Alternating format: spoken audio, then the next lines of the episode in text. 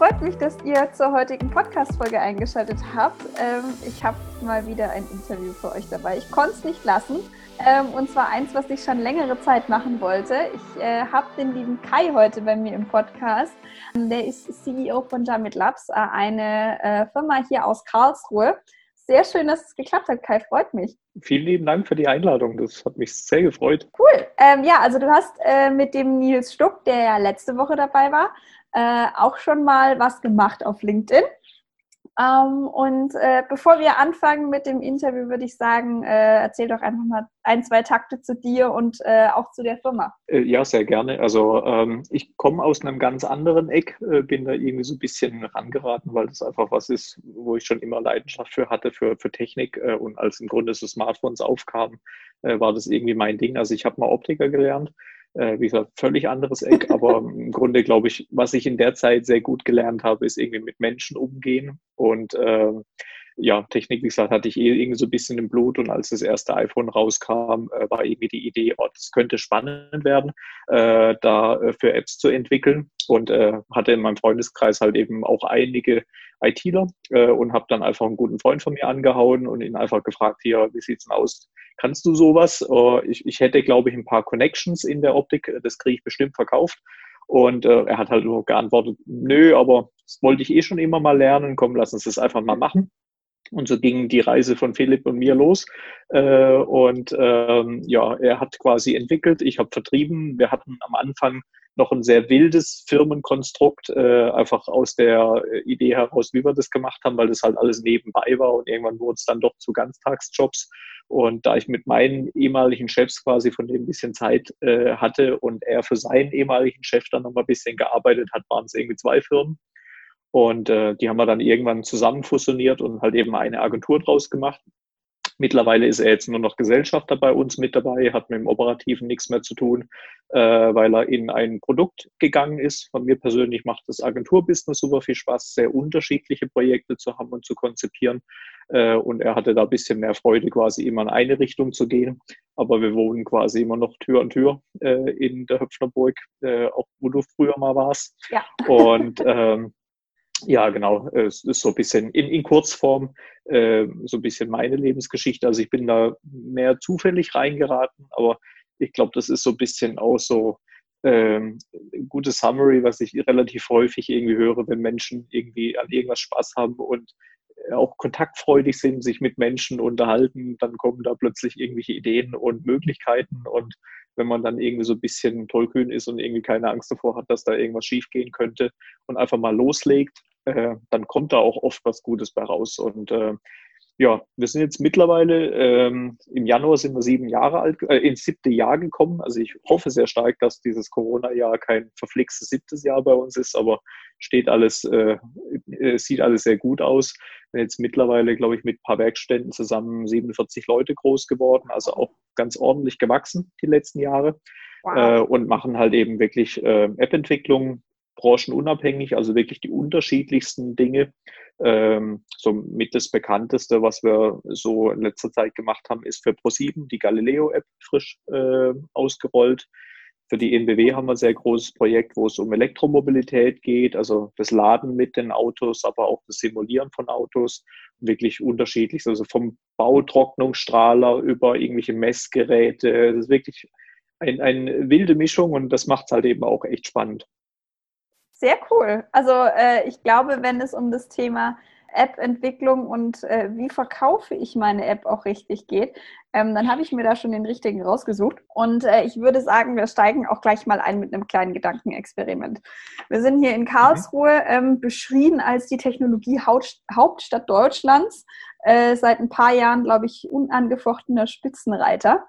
Und hier ist es natürlich auch mit der Nähe zum KIT, dem Karlsruher Institut, Institut für Technologie, nicht ganz unwahrscheinlich, dass äh, irgendein Informatiker irgendwann mal auf die Idee kommt, hey, ich baue jetzt mal eine App so nebenbei, ich habe alle Online-Games schon durchgezockt ähm, und ich will einfach mal gucken, ob ich das, was ich da den ganzen Tag in der Vorlesung höre, auch angewendet bekomme. Ist es wirklich so einfach? sich heute ranzusetzen, zwei, drei Monate durchzuentwickeln und dann eine App hochzuladen, die in im Google Play Store und im App Store einfach so verfügbar und abrufbar ist? Ähm, ich glaube, da muss ich auf zwei Arten antworten. Also grundsätzlich, um eine App zu haben, ja, definitiv. Es ist so einfach. Es okay. gibt äh, sehr gute Kurse auf Udemy und alle möglichen, äh, weil ich sag mal, gerade App-Entwicklung ist was, was äh, an den äh, Universitäten jetzt auch nicht so ganz in der Tiefe, also gerade mit den neuesten Techniken gelehrt wird. Also da muss man sich schon selbst noch ein bisschen einfuchsen. Ähm, aber da gibt es wirklich sehr, sehr gutes Material online, auch auf YouTube und so weiter. Heutzutage die Möglichkeiten von Fortbildung sind, sind einfach grandios. Ähm, und wenn man dieses grundsätzlich, wie funktioniert Programmierung, und da bin ich jetzt der, der falsche Ansprechpartner, weil ich von Programmieren keine Ahnung habe. Also die Dinge, die wir bauen, da habe ich nur von einem Teil eine Ahnung. Aber ähm, grundsätzlich, wenn ich grundsätzlich mal programmieren kann, dann komme ich auch in diese Sprachen einigermaßen gut rein. Äh, und dann kann ich es wirklich schaffen, in relativ kurzer Zeit auch quasi eine App äh, in die Wege oder zustande zu bringen und die halt auch verfügbar zu machen. Also das heißt, für diesen Part der Antwort, ja, das geht in sehr kurzer Zeit erfolgreich sein und von so einer App leben zu können, das ist ein ganz anderes Blatt. Weil da gehört schon einiges dazu. Eben nicht nur die Idee und die Umsetzung, sondern halt eben auch ein gutes Netzwerk, eine gute Vermarktungsstrategie, weil ich sag mal, eine App rauszubringen ist, ist im Grunde ähnlich wie einfach eine Website ins Netz zu stellen. Das ist schön. Mhm. Die findet aber kein Mensch, äh, wenn have, ich da nicht ne? was dafür tue. genau. Also ja. ich muss mir schon sehr gut überlegen, wie ich das mache und in der Regel heutzutage auch ordentlich Marketingbudget in die Hand zu nehmen oder was weiß ich, also mal wenn ich jetzt keine Ahnung, irgend so ein Rezo oder wenn es da so alles geben würde, wenn die solche Sachen bewerben, also wenn ich irgend so, so einen Hypermensch kenne, der, der viele Leute erreicht, wenn ich den dazu bringe, da irgendwas drüber zu erzählen, dann habe ich natürlich mal eine Reichweite, dann muss aber immer noch mein, mein Konzept halt überzeugen und es gut umgesetzt sein. Und die Wahrscheinlichkeit, dass ich jetzt, wenn ich das das erste Mal mache, da schon den richtigen Knaller rausbringe mit, mit Super-Effekten und ähnlichem, ist jetzt nicht so hoch.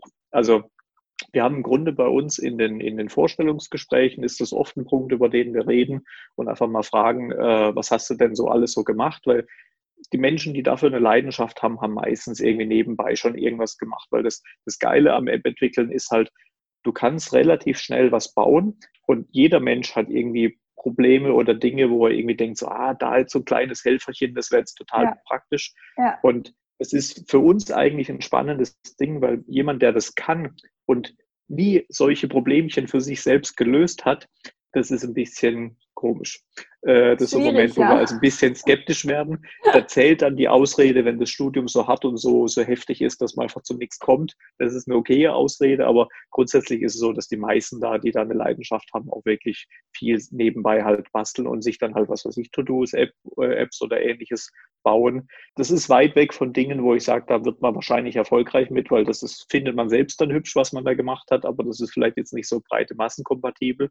Aber generell eine App in relativ kurzer Zeit zu bauen, ja, geht grundsätzlich. Mir ist jetzt gerade auch sowas gekommen. Ich habe in meinem Netzwerk äh, mittlerweile gefühlt wahrscheinlich fünf, wahrscheinlich sind es nur drei, aber gefühlt sind es über fünf verschiedene Fitness-App-Teams. Und jetzt mit Corona, die Fitnessstudios hatten zu bis vor knapp zwei Wochen, sind die wie Pilze aus dem Boden geschossen. Wie schaffe ich es denn, ähm, dass meine App vor allen anderen heraussticht. Also bei euch ist da zum Beispiel das Thema, ähm, wenn ich eine App entwickeln will, dann muss die einfach sein. Nicht nur einfach zu entwickeln, sondern vor allem, und das ist das oberste Ziel, einfach zu bedienen. Ähm, ja, also absolut diese, diese Einfachheit, das haben wir uns so ein bisschen auf die Fahnen geschrieben, weil das im Grunde ähm, häufig den Ausschlag macht. Also es ist, das Beste ist, ich, wenn, wenn ich wirklich irgendwas runterstrappen kann auf im Grunde einen Knopf.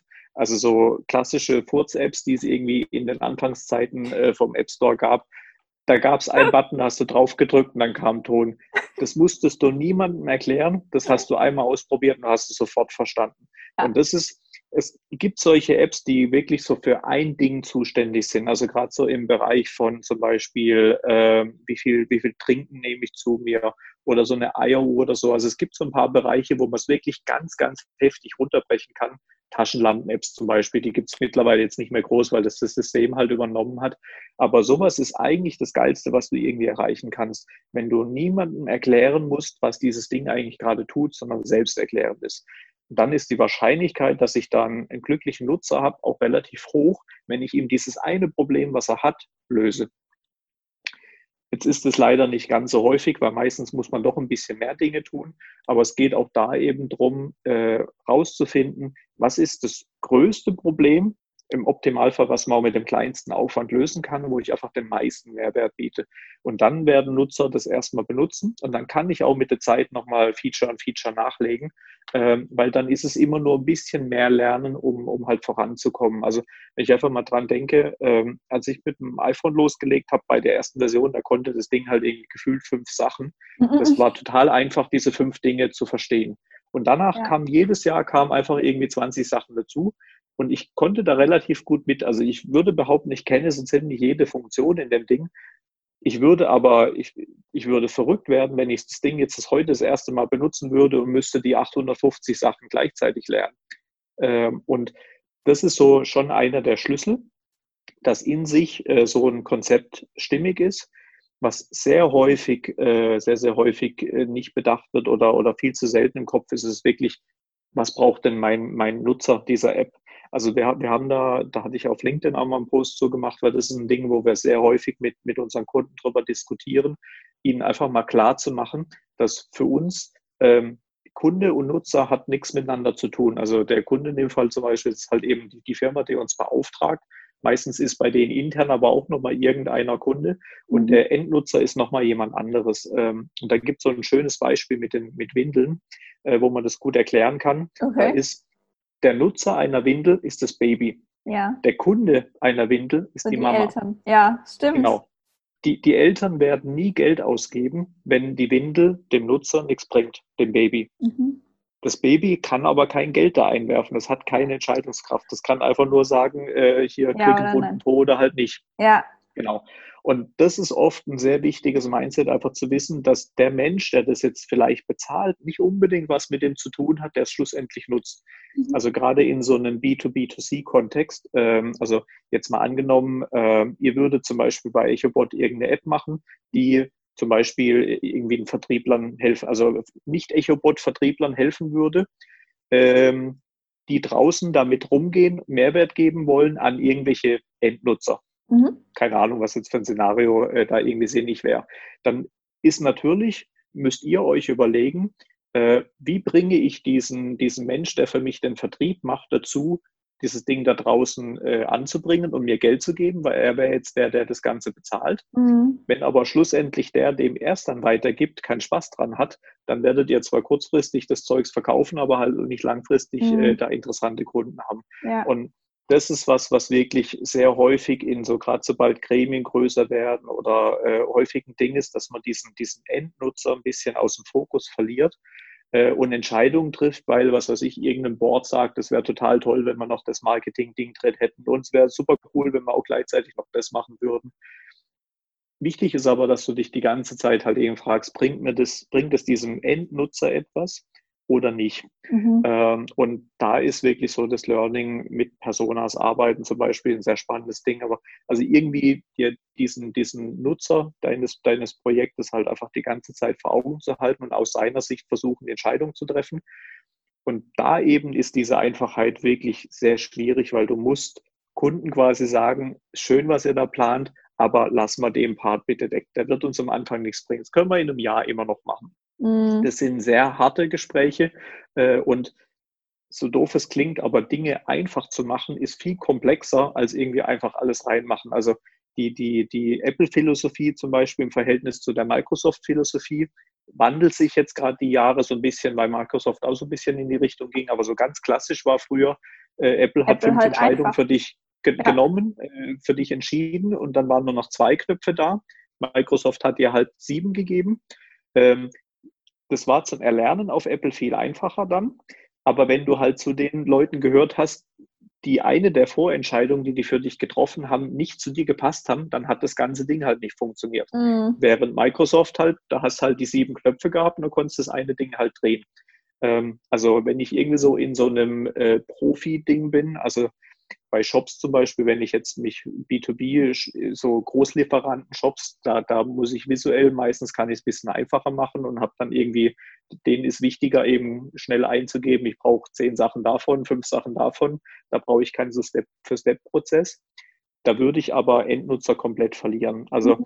es ist wirklich sehr, sehr wichtig zu überlegen, wem hilft dieses Konzept, was ich mir überlegt habe, möglichst schnell von denen Feedback äh, einzuholen, mhm. äh, mit so einem MVP-Ansatz zum Beispiel, um einfach rauszukriegen, auch die Features, die ich plane, sind alle relevant?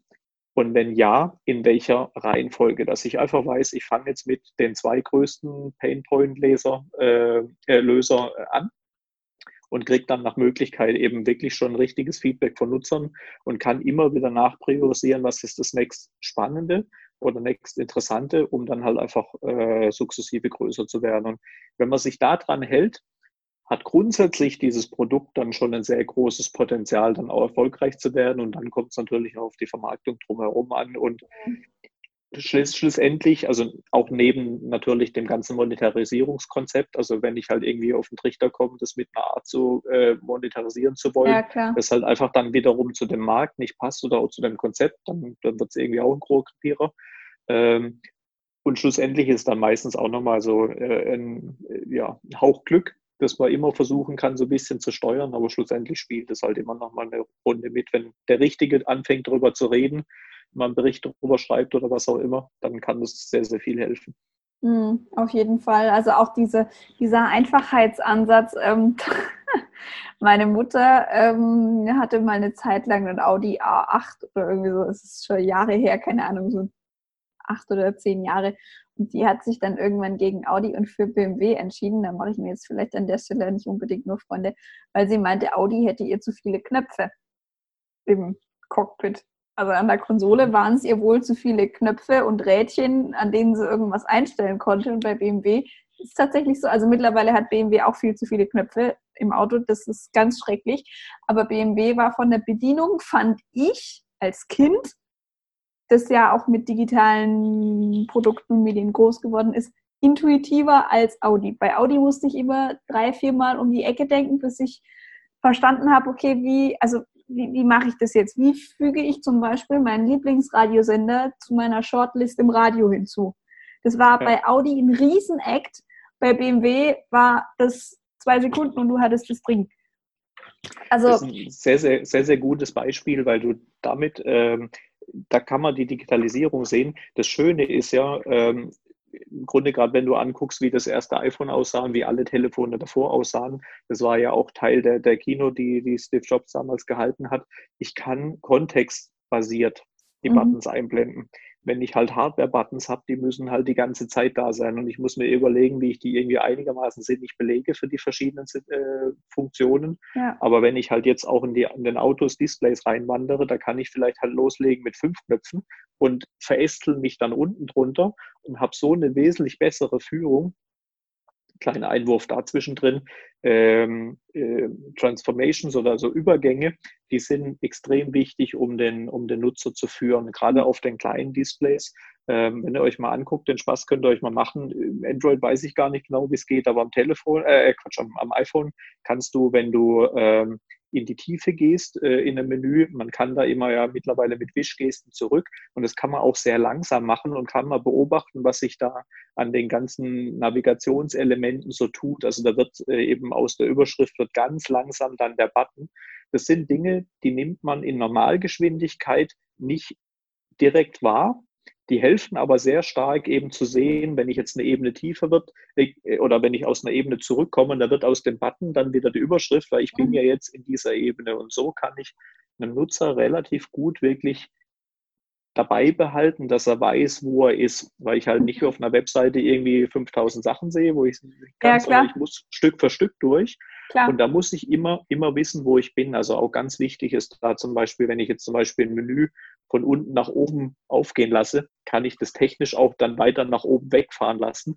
Das wäre aber Quatsch, weil der Nutzer dadurch, wenn ich es jetzt wieder nach unten zufahren lasse, einfach weiß, okay, ich verliere das, was hinten dran ist, verliere ich nicht. Brauche mir keine Sorgen machen. Da kommt jetzt eine Info, die kann ich in Ruhe lesen und wenn ich sie wieder zumache, fährt die wieder nach ja. unten zu und ich habe ja. meinen Content hinten dran immer noch da. Solche Dinge, die geben sehr viel Sicherheit und äh, sind in, in der Psyche, äh, da die Leute bei Stange zu halten, sehr, sehr wichtig.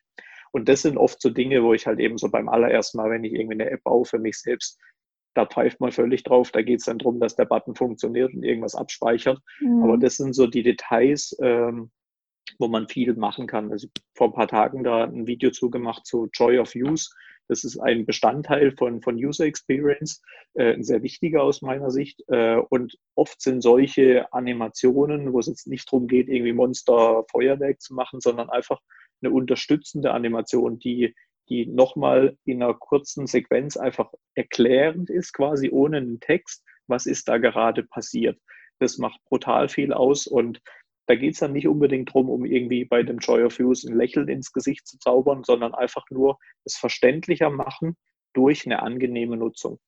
Ja, ja, also ähm, man merkt oder ihr merkt wahrscheinlich auch dieses Thema Einfachheit. Ähm, das zieht sich durch sehr, sehr viele Bereiche durch. Und wenn man sich auf den Kernaspekt dieses Podcasts mal zurückbesinnt, nämlich den Vertrieb, ist auch da die Einfachheit unfassbar wichtig. Ich habe das schon in ein, zwei Podcast-Folgen gesagt.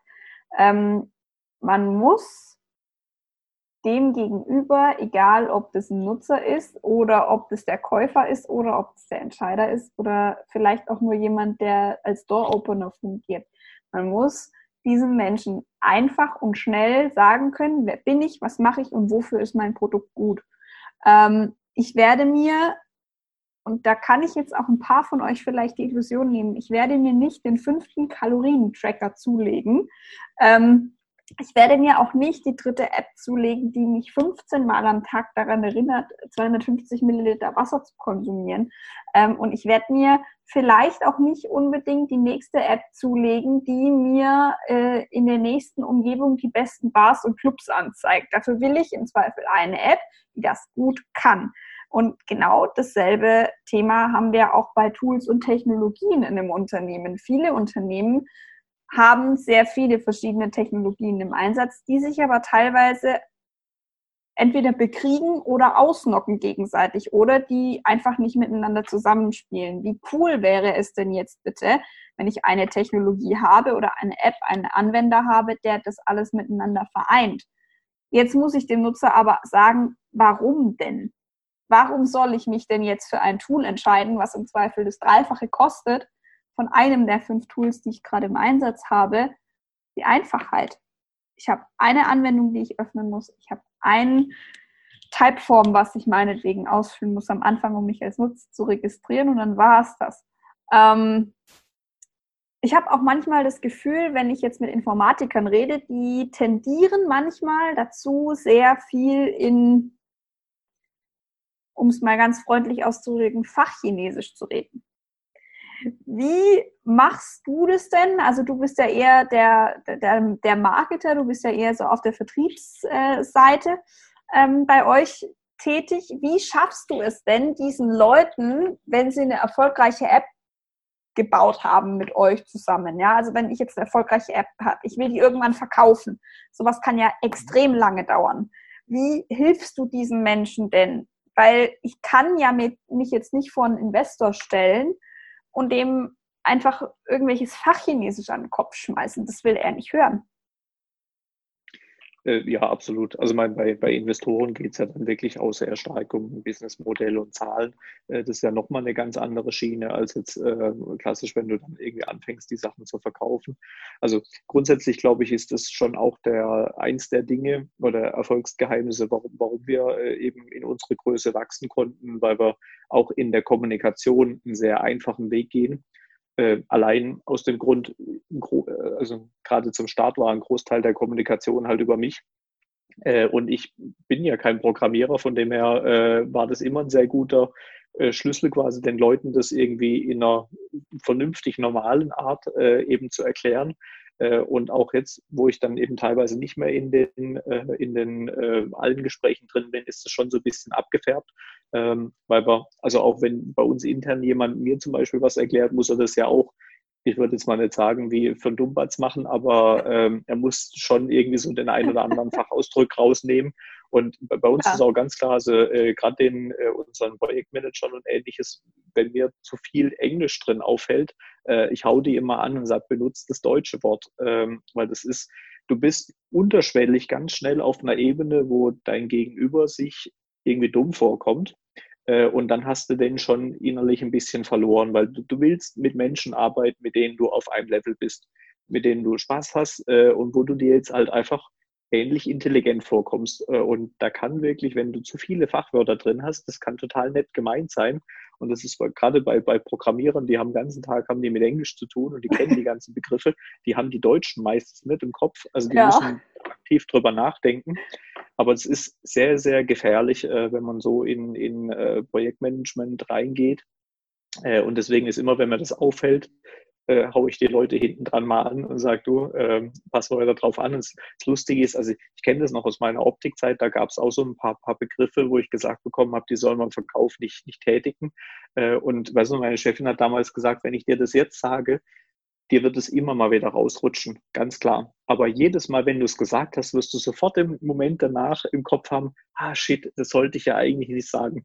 Und es wird weniger und weniger. Äh, und äh, ja, das, das sehe ich schon auch. Also im Grunde ist äh, in der, in der äh, Beziehung jetzt zu unseren Kunden versuchen wir, wie gesagt, immer das halt irgendwie vernünftig eben erklären zu können, ähm, um was es geht, also technische Dinge halt eben auch einfach runterzubrechen. Ähm, in der, was im Grunde dann auch wieder dem Endnutzer, äh, der Endnutzerkommunikation dann hilft, weil da im Grunde geht es ja wirklich darum, eben quasi so einen kleinen Pitch immer zu machen. Du musst relativ schnell rüberbringen, welchen Pain löst du ja. Ähm, und natürlich nach Möglichkeit auch visuell irgendwie überzeugen. Äh, und bei, bei den Apps bin ich sogar nicht mal hundertprozentig bei, bei dem, was du jetzt gerade meintest, mit ich bin, also tu, zu viele Tools zusammenzuwerfen oder ähnliches, das ist oftmals gar nicht so geschickt, äh, weil du halt eben dann irgendwie wieder bei 20 Funktionen bist, die vielleicht mhm. nicht unbedingt jeder braucht. Ähm, also jetzt zum Beispiel, was weiß ich, so ein Center zu haben, wo du verschiedene KPIs aus irgendwie zehn Systemen zusammenziehst, da bin ich völlig bei dir, das macht absolut Sinn.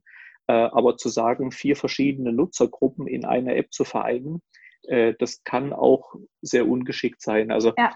das siehst du super gut bei Facebook, die, die sich selber auch nicht so ganz sicher sind, wie sie es machen. Ähm, also die haben am Anfang, also erstmal alles in einer App, dann haben sie alles ausgegliedert. Gruppen, Chat, was auch immer, da gab es ja x tausend Sachen. Dann haben sie wirklich viel wieder reingenommen, aber der Chat zum Beispiel ist immer noch was Separates, weil der, der Chat, da geht es einfach darum, dass du schnell jemanden schreibst. In dem Moment willst du nicht irgendwie groß Newsfeed durchlesen und alles mögliche, sondern nur kurz jemand ja. schreiben. Ja. Da macht es Sinn, den rauszugliedern. Und die haben das auch wirklich gut gemacht, dass du halt eben Sprungmarken hast, von einer in die andere App zu springen. Ja. Der Rest ist jetzt wieder drin. Und so ist es wirklich äh, eben auch da, wenn, wenn ich jetzt ein, ein komplexeres Produkt habe. Man, leider sind die meisten Produkte jetzt nicht, nicht, ganz, äh, nicht ganz simpel. Äh, und da macht es schon Sinn, halt eben in der Konzeption darüber nachzudenken, was bündel ich wie. Und deswegen mhm. muss ich mir halt vor, im Vorhinein wirklich genau überlegen, wie ist mein Nutzer aufgebaut. Und meistens sind es halt irgendwie drei, vier, fünf verschiedene Leute äh, die irgendwas nutzen. Also was weiß ich, du hast zum Beispiel manchmal irgendwie die Chefetage, die irgendwie ein Dashboard haben will äh, und dann hast du irgendwie die Leute, die da irgendwie ein Ticket reinstellen oder was auch immer. Also ja. man kann oft sehr, sehr gut das trennen. Ähm, muss natürlich mal Annahmen treffen und die sollte man eben versuchen, möglichst schnell zu validieren. Erstmal ein Test vorne dran und später dann mit dem Produkt. Ähm, und eben auf dem Wissen, eben wie vorhin schon mal gesagt, zuerst überlegen, mit was gehe ich als erstes ran, also was hilft am schnellsten, auch welche meiner Personas hat den größten Pain, ähm, aber wirklich dann auch überlegen, wenn ich dann mal mehrere Dinge drin habe, was glieder ich vielleicht auf? Macht Sinn, vielleicht das ein oder andere rauszunehmen? Also mhm. um mit dem Fitness, äh, Fitness-App-Beispiel zu, zu bleiben, da kann es zum Beispiel sinnig sein zu sagen, okay, ähm, muss mir kurz überlegen, was macht denn da Sinn? Äh, keine Ahnung, wenn ich da irgendwie jetzt eine Übung habe, so schnell, schnelles Workout oder ich hätte da vielleicht noch irgendwie fünf Minuten Meditation oder sowas mit drin, mhm. da könnte es sinnig sein, vielleicht diese eine Funktion rauszunehmen, dass ich die im Schnellzugriff habe und den ganzen Rest dann drin lassen. Ähm, Runtastic fährt ja zum Beispiel auch so ein bisschen einen Ansatz, dass du in der großen Runtastic-App irgendwie alles machen kannst. Ja. Und dann hast halt noch eine kleine App, die sich für eine spezielle Zielgruppe dann halt wieder anschließt. Ja. Also muss man immer so ein bisschen im Kontext angucken. Ja, nee, aber ähm, also äh, ja, ich, ich meinte das auch nicht, ähm, das Beispiel mit äh, eine große App für alles, dass ich alle Nutzergruppen auf eins schmeiße. Aber Facebook war da tatsächlich so das Pendant, was ich im Kopf hatte, Instagram zum Beispiel auch. Wenn man sich an die Anfänge von Instagram zurücksinnt, das ist, keine Ahnung, gefühlt schon zehn Jahre her, wahrscheinlich ziemlich genau schon fast zehn Jahre. Da war Instagram halt ein digitales Fotoalbum eigentlich, was du mittlerweile alles machen kannst. Du kannst, ähm, keine Ahnung, du kannst live gehen, du hast Shops, du hast Gruppen, du hast Exploring Pages, du hast Stories, du hast Highlights, du hast dies und du hast das. Ähm, und es ist zwar im Laufe der Zeit mit der App gewachsen, aber ich bin da vollkommen bei dir. Ich möchte jetzt nicht ein User sein, der die App heute zum ersten Mal sieht und der vielleicht nicht schon mit diesen automatischen Wisch- und Touch-Gesten groß geworden ist. Ja, also Absolut. meine Geschwister, mein, mein kleinster Bruder, der ist jetzt knapp zehn Jahre alt, der kennt nur Smartphones. Der stand neulich vor meinem ersten Nokia-Handy, das habe ich ihm gezeigt, das habe ich nämlich aufgehoben. Der hat es angeguckt, der wusste nicht, was das ist. Aber dann gibst du ihm ein iPhone in die Hand und er weiß aber direkt, wie er wischen muss und wo er welche Einstellung findet. Ja, also ähm, das ist schon auch ein großer Unterschied. Der, der Sohn von Bekannten von mir, der hat neulich äh, eine Diskette in die Hand gekriegt und hat äh, meinen Freund gefragt, warum er denn da das Speichern-Logo ausgedruckt hat. Schon, Kinder werden schon anders groß mittlerweile. Aber es ist bei Instagram zum Beispiel, das kannst du wirklich als Beispiel nehmen, die können mittlerweile auch ein bisschen drauf pfeifen auf neue Menschen. Also ja. ich kenne deren Strategie jetzt nicht. Natürlich wollen die auch ihre Nutzerzahlen vergrößern, aber da sind schon so viele Menschen drin, dass für die es wesentlich spannender ist, die Leute, die drin sind, zu halten, in denen sie ihnen mehr Möglichkeiten geben, äh, als neue Leute reinzukriegen, würde ich mal vermuten. Also ich habe da leider keinen ganz direkten Draht, aber ich schätze mal, es ist ja generell, man kann auch immer, das ist vielleicht auch ein ganz guter Punkt, das ist sowohl für Webseiten, aber auch in Apps, ähm, wenn ich jetzt nicht eine App bin, die die Menschen ständig benutzen, dann sollte ich immer gucken, dass ich einigermaßen nah an den Standards unterwegs bin, mhm. dass die Leute nicht irgendwie, was weiß ich, ein Navigationskonzept oder so, mhm. dass ich nicht irgendwie völlig was anderes mache, weil das ist immer eine Einlernphase. Und Facebook kann sich das erlauben, weil da bin ich viel drin oder was weiß ich, irgendwie die großen, äh, großen Apps. Äh, aber wenn ich jetzt als, als kleine App irgendwie so völlig weg vom Standard gehe, dann muss ich das einfach auf dem Schirm haben, dass es das unnötig kompliziert macht und mhm. damit auch wieder eine Hürde mehr ist, weil für die meisten Themen gibt es halt irgendwie schon alles Mögliche. Und ich muss mhm. einfach wissen, äh, wenn ich jetzt was weiß ich, bleiben wir aber bei dem Beispiel mit dem äh, Erinnerung an Wasser trinken. Wenn ich äh, so ein Problem habe, ich möchte Unterstützung, dann würde ich in den Store gehen, suche da irgendwie Wasser trinken, dann finde ich wahrscheinlich 20 Sachen und dann würde ich jetzt als Nutzer erstmal die ersten drei, vier, fünf angucken, welche gefällt mir visuell, lade die runter und dann kriegt die ein paar Sekunden und muss relativ schnell zeigen, die macht Spaß in der Nutzung, mhm. sonst nehme ich die nächste. Dann probiere ich vier, fünf aus, bis ich eben die gefunden habe, die sich erstmal gut anfühlt. Dann kriegt die ein paar Tage Vorschusslorbeeren und darf mhm. überzeugen. Und wenn die dann nicht funktioniert, dann nehme ich halt genau. halt doch wieder eine der anderen. Ähm, und das ist eben für diesen Überzeugungsmodus brauche ich ein, ein, gutes Onboarding. Ich darf nicht zu viele Klicks brauchen. Äh, ich muss sehr, sehr schnell zeigen, warum ich Mehrwert biete. Deswegen gibt es eben die Onboardings meistens, weil die Apps dahinter oft so kompliziert sind, dass ich halt erst nach drei Minuten weiß, was mein Mehrwert ist. Ja. Deswegen versuchen sie es im Onboarding vorne mit einem Slide zu zeigen, ja. das meistens keiner liest. Also auch da ist eine gute Animation sehr Stimmt, gut, ja. weil wenn, die, wenn das Onboarding Spaß macht, lese ich es auch. Ansonsten klicke ich da dreimal weiter und habe es nicht, nicht, gesehen. Ähm, aber schöner ist natürlich im Optimalfall, wenn wir wieder bei, bei der Eieruhr sind äh, oder der Pups-App, wenn dieses Ding einfach nicht erklärt werden muss, sondern ich lade es runter, es gefällt mir, ich verstehe sofort, was es macht und es macht das, was ich brauche.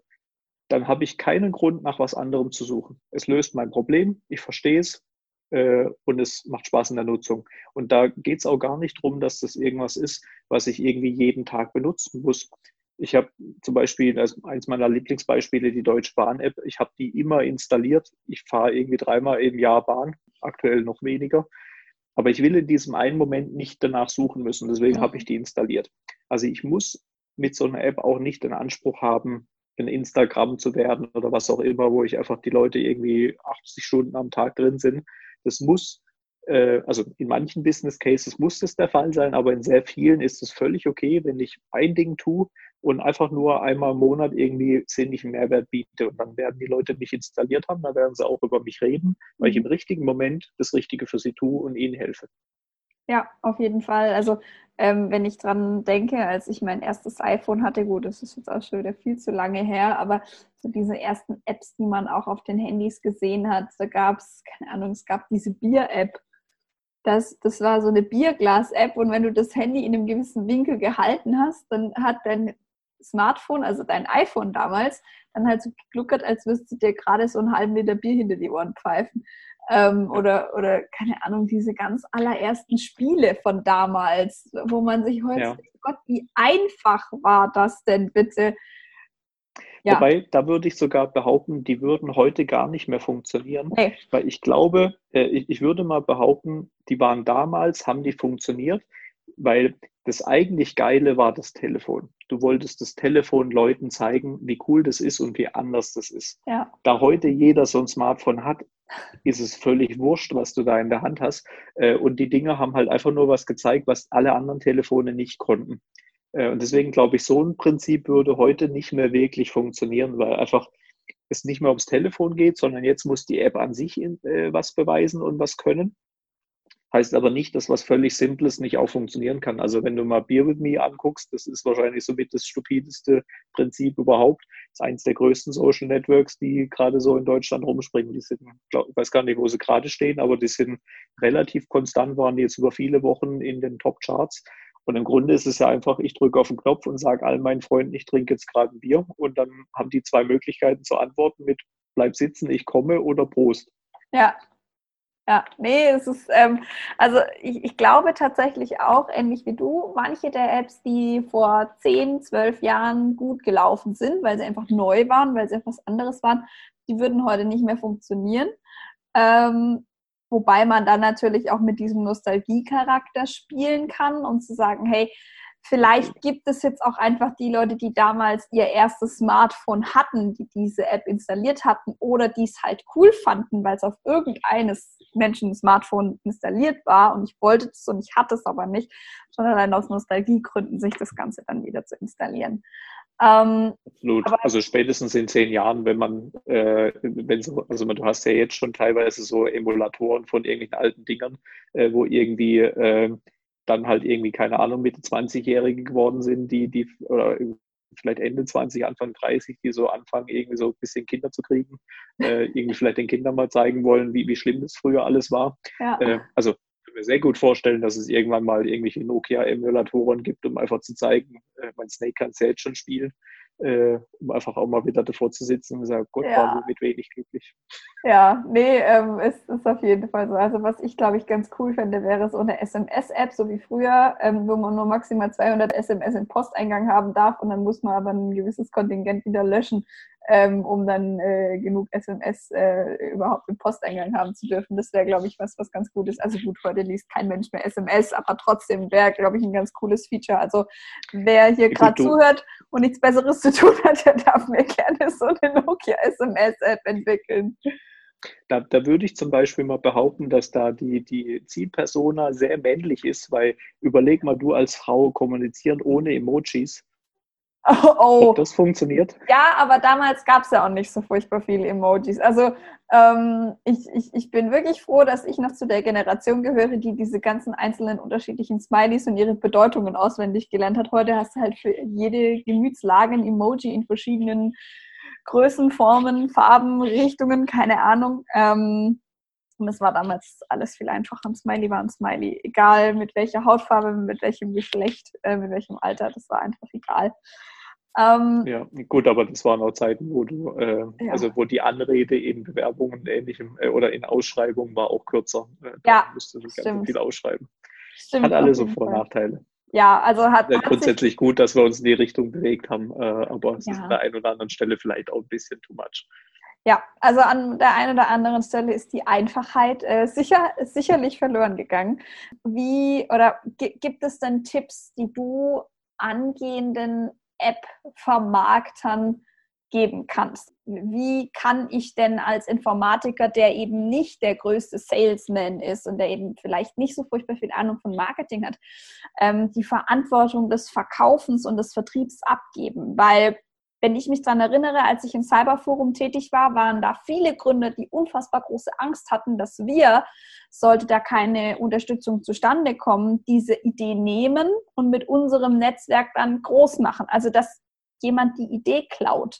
Wie komme ich mhm. denn von diesem Gedanken weg, beziehungsweise was hast du denn für Tipps, wenn ich jetzt sage, ich möchte noch nicht so weit gehen und diesen Vertrieb outsourcen?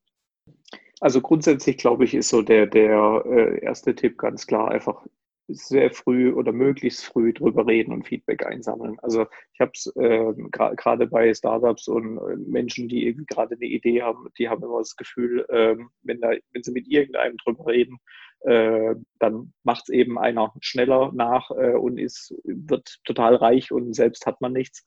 Ja. Es, ich habe es noch nicht wirklich erlebt. Also es ist im Grunde äh, ein erfolgreiches Produkt auf den Markt zu bringen, ist, ich weiß gar nicht, was, ob das eine offizielle Statistik ist, aber man liest relativ häufig, ist so ungefähr 10 Prozent die Idee äh, und die Umsetzung, die Connections, das Netzwerk und was weiß ich, tausend Sachen äh, sind die anderen 90 Prozent.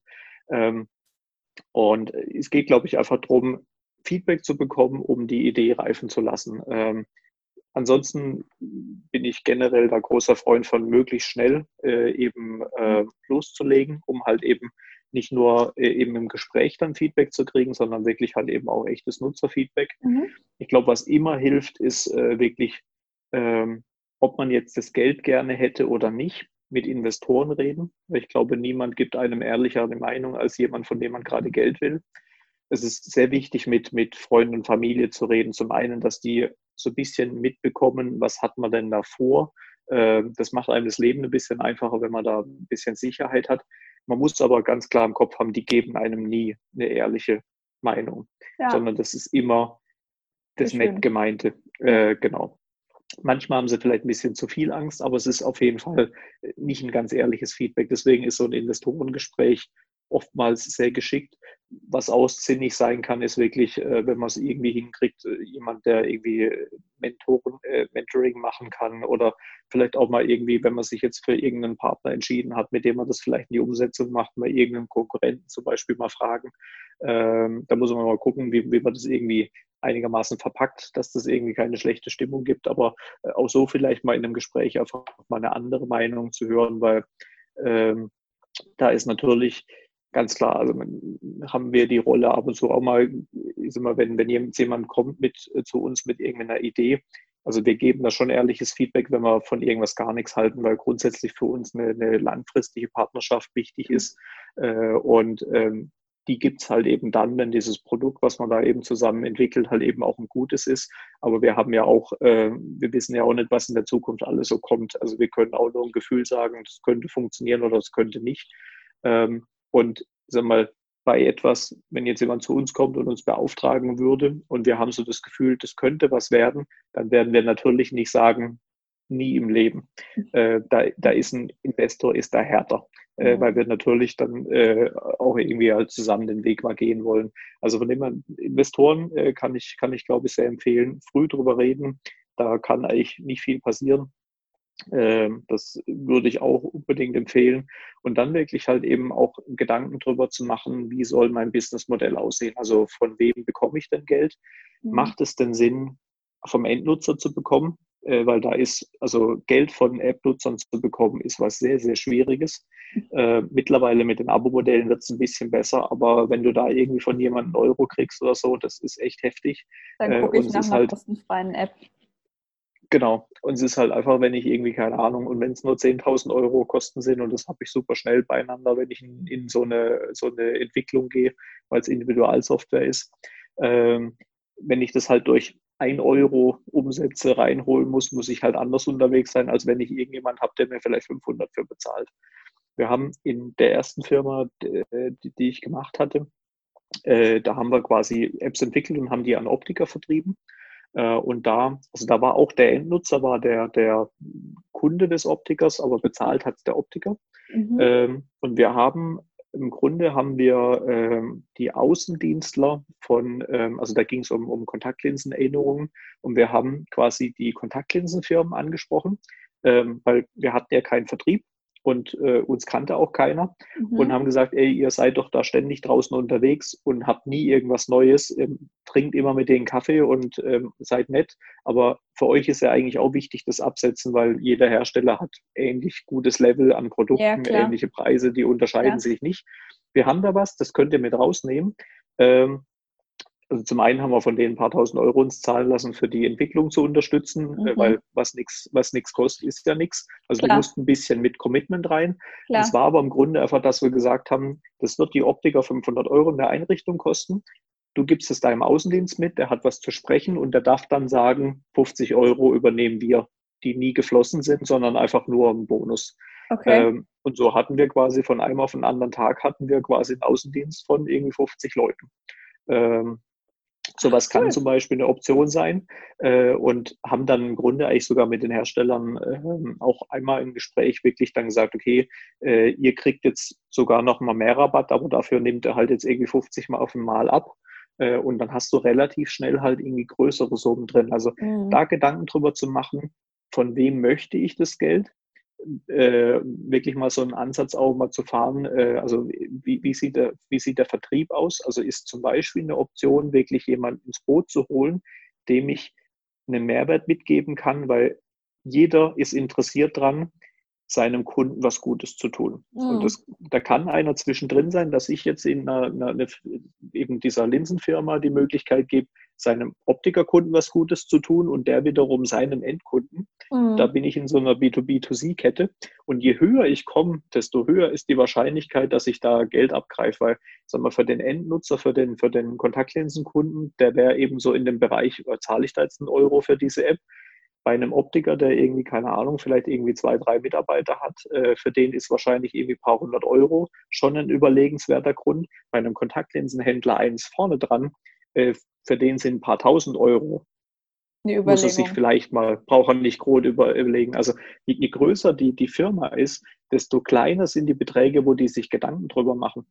Äh, und so kann es halt schon interessant sein, mal zu überlegen, wo kann ich denn ansetzen.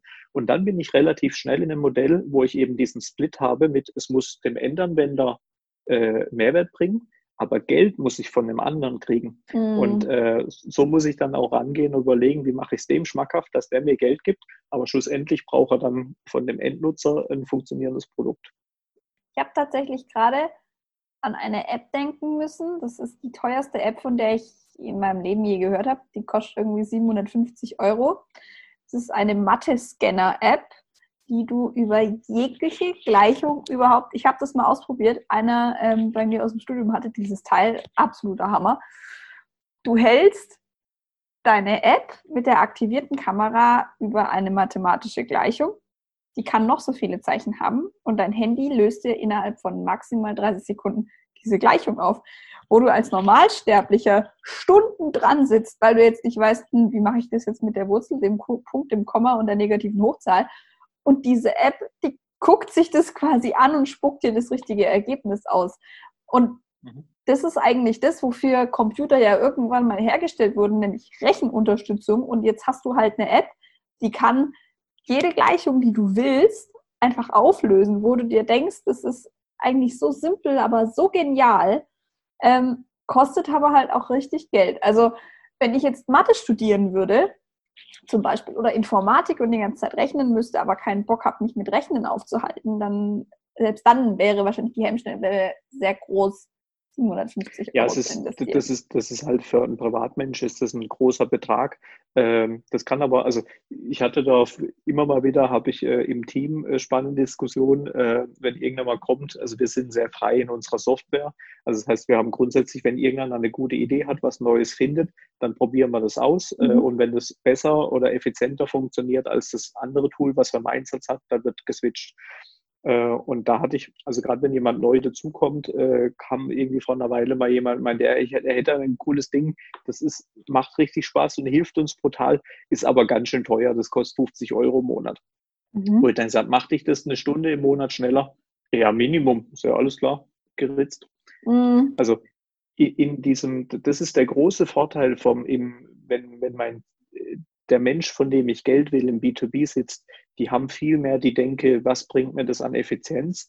Was kostet mich dieser Mitarbeiter, wenn ich dem eine Stunde pro Monat äh, oder drei oder was auch immer freischaufel oder einfach seinen, seinen Funnel optimiere, seinen Ausschuss minimiere, was auch immer. Du hast so schnell dort relativ große Budgets, die dann quasi frei werden. Also wir haben das ist vielleicht auch ganz spannend. Also wenn, wenn mich jemand fragt äh, in, in unseren Sales Pitches, äh, wie viel Nutzer brauche ich denn, dass sich eine App rentiert? Mhm. Ähm, wir haben mal ein, äh, eine, eine, App gemacht, in der es im Grunde im Vertrieb ging. Das war eine Firma, die haben, glaube ich, zehn Außendienstler, die haben so Spezialmedizingeräte vertrieben und die hatten halt so einen Prozess mit der, der Vertrieb ist draußen beim Arzt, der zeigt dem, was es so gibt, äh, der stellt sich was zusammen dann hat das der Vertriebler dem, dem Innendienst gemeldet, die haben ein Angebot zusammengeschrieben, das ging an den Außendienstler, der hat nochmal drüber geguckt, dann ging es zurück an den Innendienst, der es dann an den Arzt geschickt hat und der hat dann bestellt und es ging wieder zurück. Äh, dann oh gesagt, okay, das können wir ein bisschen schneller machen und haben so einen ersten Prototypen gebaut mit, glaube ich, 20.000 Budget. Mhm.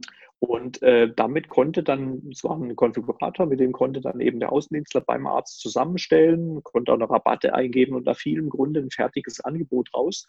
Und die haben eine Dame im Backoffice ersetzt. Also ich habe mich erkundigt, die macht jetzt was anderes. Äh, ist jetzt nicht so, dass, also die ist schon noch da, die hat jetzt aber andere Aufgaben. Ach, ähm, und mit 20.000 Euro Budget kannst du relativ leicht ausrechnen, wenn da eine Person freigestellt wird.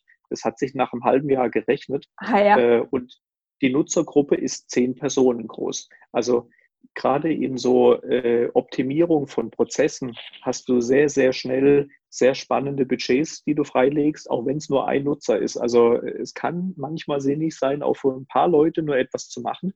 Dann mhm. sind natürlich die Kosten höher. Also so kommt es mit Sicherheit auch mit, mit, dem, mit dem Rechner, dass die irgendwie sagen, okay, unsere Zielgruppe ist halt, was weiß ich, 2000 Leute groß, also muss das Geld kosten. Aber den Leuten bringt es so viel Mehrwert, dass sie sich Zeit ersparen, dass das für die überhaupt kein Thema ist, darüber nachzudenken.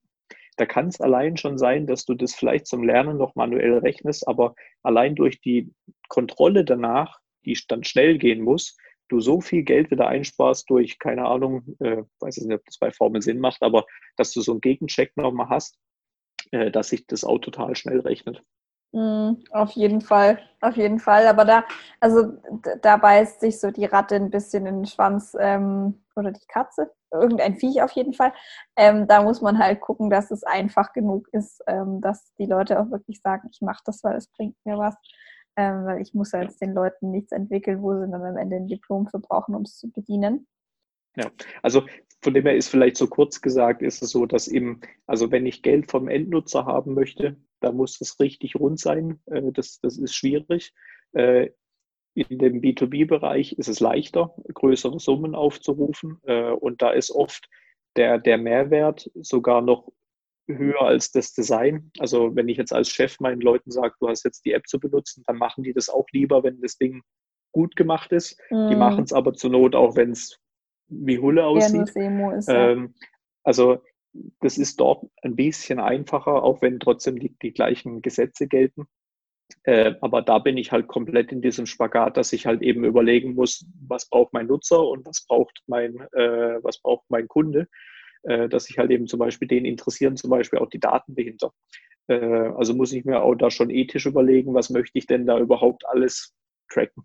Mhm. Ähm, weil zum Beispiel jetzt, was weiß ich, so Indoor-Navigation ist ein sehr schönes Beispiel. Ähm, da ist der Nutzer hat die Indoor-Navigation, der Kunde hat aber eigentlich, wo bewegen sich die Menschen in meinem Laden äh, ja. und wie kann ich die äh, in mein CRM reinpumpen, um, ja. oh Wunder, zu zeigen, ey, du könntest dich für Pullis interessieren, weil du ja. bist zehn Minuten vor einem Pulli gestanden.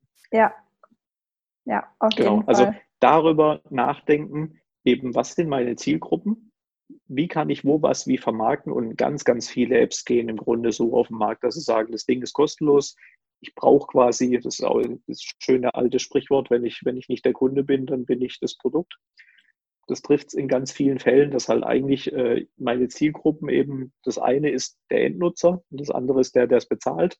Und dann muss ich natürlich auch überlegen, was kann ich dem geben, dass es dem Benefit gibt, dass ich diese App nach außen wieder für ungefähr anbieten kann. Gibt es denn die Frage stelle ich ja jedem Interviewgast.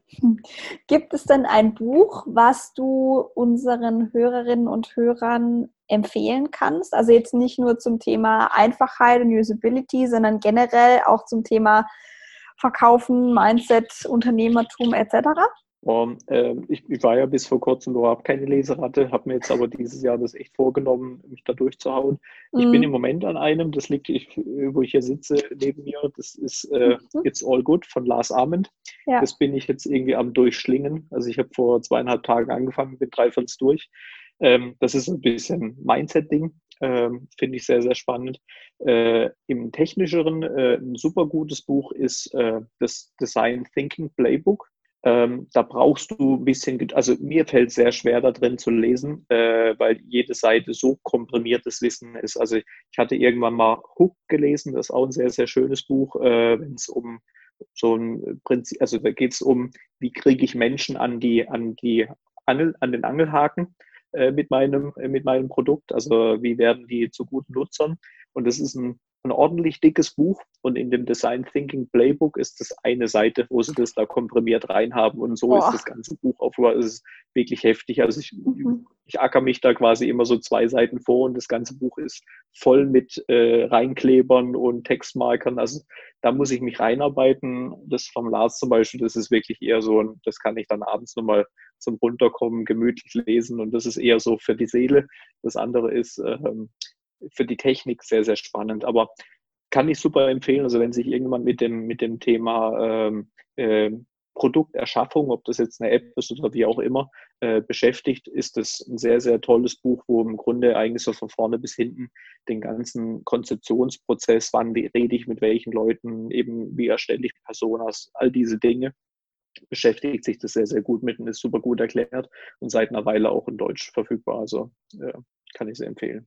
Sehr cool. Ähm, dann, äh, ihr kennt das Spiel. Die äh, alle drei Buchempfehlungen, die du jetzt gerade äh, genannt hast, findet ihr wie immer in den Show Notes. Ähm, wenn jemand noch irgendwie Fragen haben sollte, dann kann er oder sie sich sicherlich bei dir auf äh, LinkedIn melden. Gehe ich mal von aus, oder? Sehr gerne.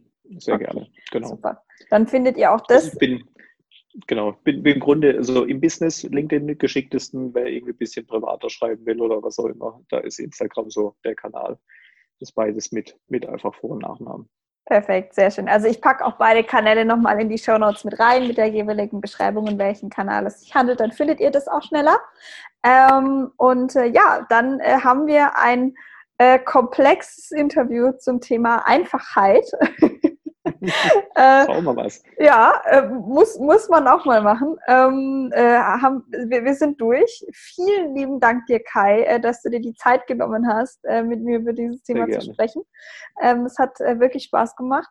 Und ja, ja ich wünsche euch noch viel Erfolg dabei, die Einfachheit in der Welt zu verbreiten und Unternehmen dabei zu unterstützen, Prozesse einfacher zu machen und Apps einfacher zu gestalten. Ähm, und äh, ja, ich wünsche euch natürlich auch einen äh, super Wochenabschluss, sofern er dann vor der Tür steht. Und äh, hoffe, ihr schaltet nächste Woche wieder ein. Mach's gut. Ciao.